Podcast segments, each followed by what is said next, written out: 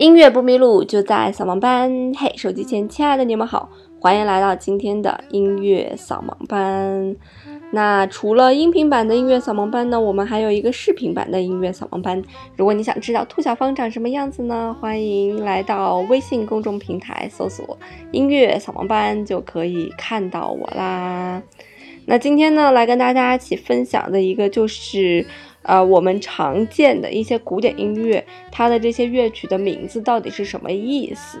因为大多数的古典音乐其实是没有一个具体的名称的。比方说，像我们听的流行歌，什么沙漠骆驼，什么东风破，什么青花瓷，它是没有这样一个具体的名称的。更多的时候呢，我们看到的可能是以编号的形式，或者调性的形式，或者音乐题材的形式来去表示的。所以今天呢，我们就来跟大家一起来分享一下这些标题的含义。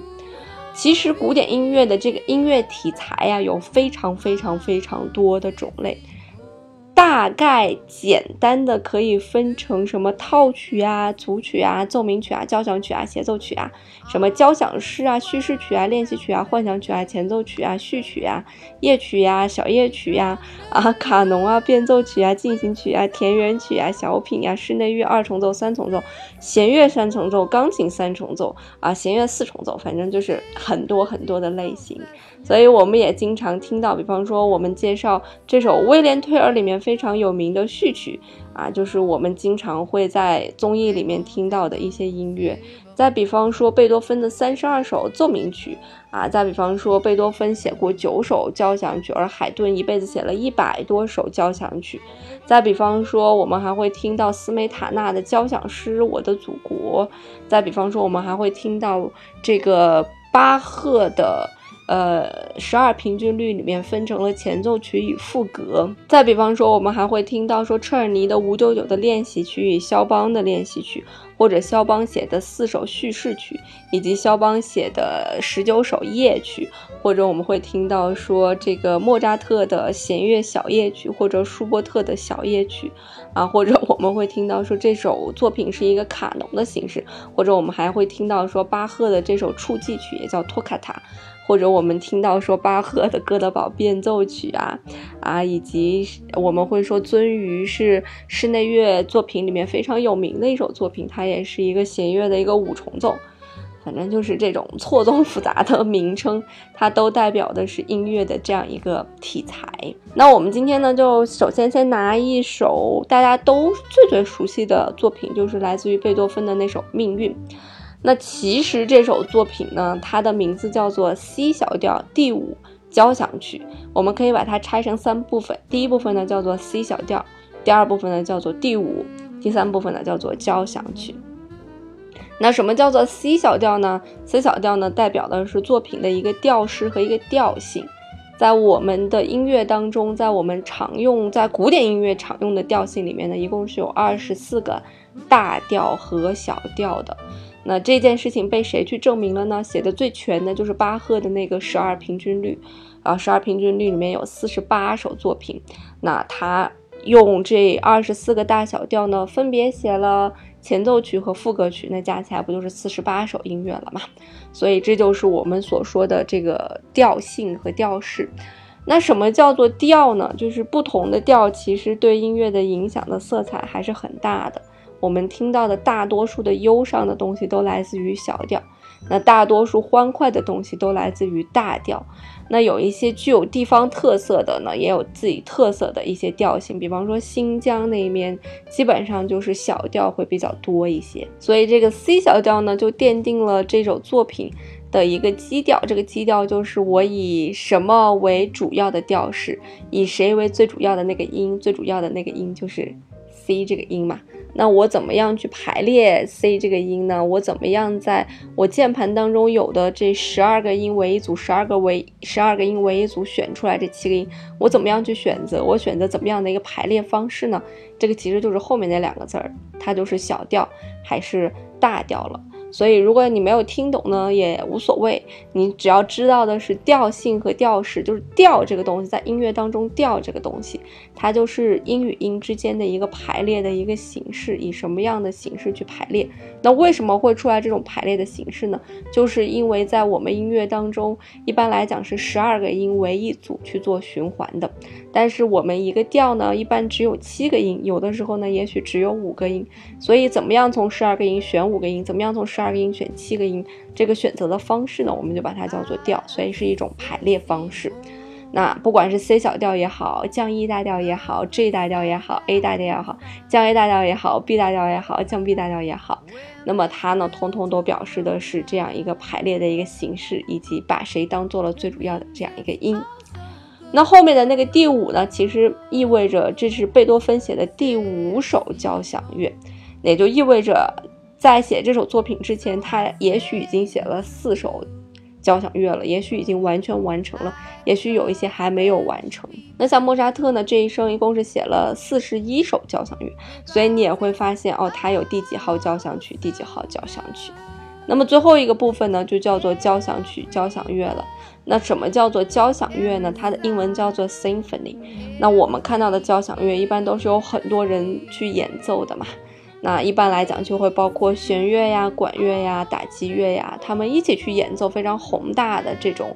呃，乐队组合形式呢，就叫做交响乐。那交响乐的英文 symphony 这个单词呢，也是由两个词根来构成的，前面的 sing 就表示的是 together，就是一起的意思。而后面的 phony 呢，其实来自于我们电话那个词是一个词根啊，叫做 phone。什么叫做 phone 呢？就是声音。所以 symphony 这个英文单词的意思叫做一起发声，所以它就叫做交响乐嘛，是很多乐器一起发声的。所以我们听到的贝多芬的命运呢，它的更完整的名字就叫做 C 小调第五交响曲。那还有一个作品的编号叫做作品六十七。为什么会有这样一个作品编号在呢？因为很多很多作曲家他一生可能写了非常多的作品，比方说像莫扎特，他一辈子写了六百多首作品，所以就有后世的人呢为他们去把这个作品的编号给他整理出来，有点像是我们的一部字典吧。就是整理出来这个音乐家的这样一个字典，所以我们经常会说的贝多芬的命运交响曲，你也会听到另外一个名字叫做贝多芬 C 小调第五交响曲，作品六十七号，命名为命运，是这样一个完整的名字。那再比如我们大家非常熟悉的贝多芬的月光奏鸣曲啊，Moonlight Sonata。其实贝多芬并没有给这首作品命名为《月光奏鸣曲》，只是后人去命名的。那这首作品呢，实际的名字呢叫做升 C 小调第十四首钢琴奏鸣曲，作品编号呢是二十七之二，所以它的英文呢其实叫做 Piano Sonata Number Fourteen in in C sharp minor。所以你有没有发现？所以我们把这个名字拆开呢，什么叫做升 C 小调呢？它就表示了这首作品是以升 C 这个音为主，最主要的那个音，然后它的排列形式是一个小调的形式。而这首作品呢，是贝多芬的钢琴奏鸣曲里面的第十四首作品，它的一个写作形式呢，一个作品的一个题材呢，叫做奏鸣曲，就是 sonata。那为什么说作品二十七之二呢？就证明。作品二十七不光光有之二，还有之一，所以该作品呢是贝多芬作品二十七里面的其中的一首。那如果我们说的更完全呢，我们也会听到说这是贝多芬的升 C 小调第十四首钢琴奏鸣曲的第一乐章。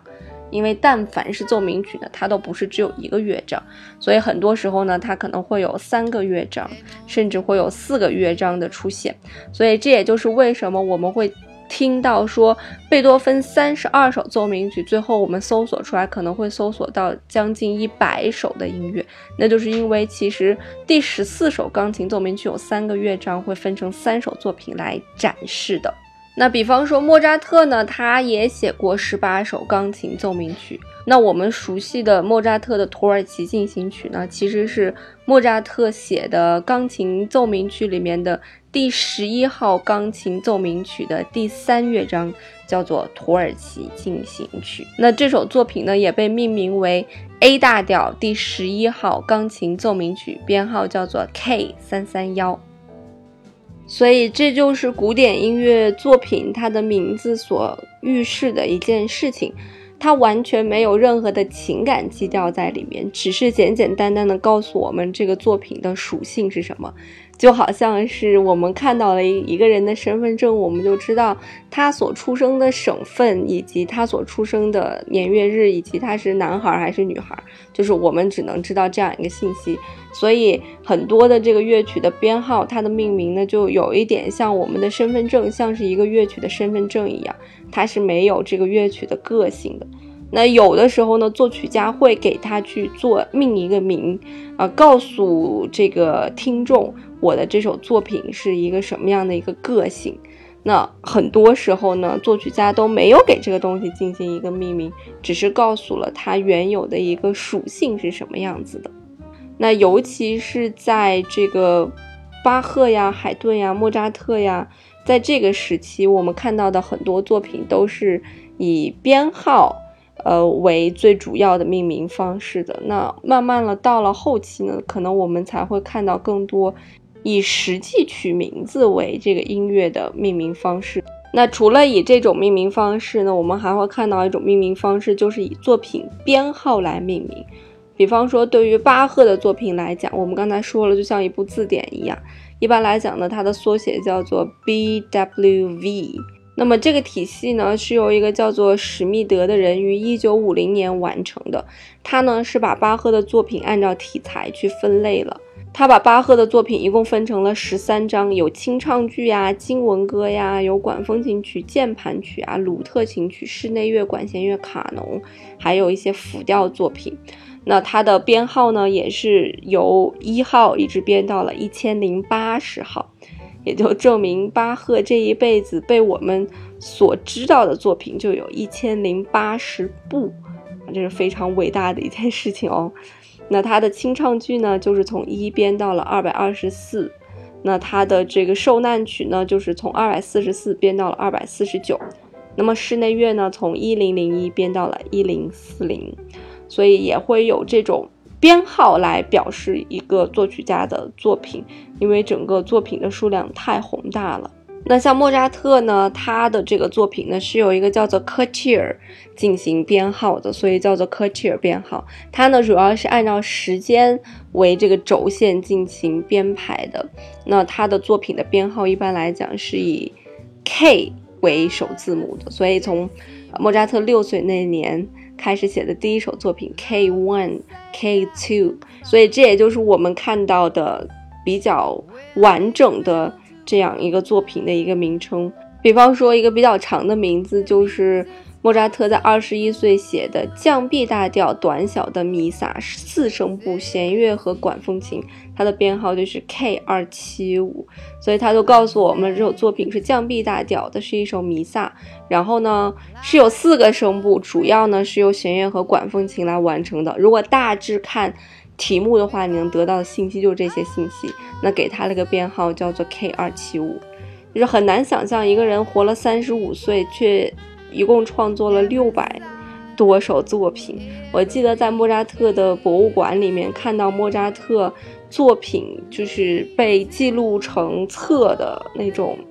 资料吧。一共是有十四本非常非常厚的乐谱放在那里，然后那就是这个天才一生所有的创作。当时真的是非常的感慨。我们这些小渣渣这一辈子的创作，可能连他的一部典籍里面的五十分之一的数量都不到，更不要去提质量了。所以真的是觉得，为什么叫他们是天才，真的是非常的有道理啊。好啦，那今天呢，主要跟大家其实简单的分享了一下古典音乐的一个命名。但其实古典音乐命名里面还有很多东西我没有讲到，比方说有各种类型的小步舞曲啊、波罗涅兹呀，呃，这个波尔卡呀、马祖卡呀，然后包括什么幻想曲啊、初级曲啊，那我们后面有机会的话，再慢慢的跟大家一个一个讲清楚，再跟大家一起来总结吧。那总之听了今天这期节目呢，相信你在看古典音乐会的节目表的时候，你心里面就会有一个大概的认知了，知道这首作品哦，它大概是一个属性是什么样，是男的女的，是出生于哪儿吧。好啦，音乐不迷路就在扫盲班，我们过两天再见喽，拜拜。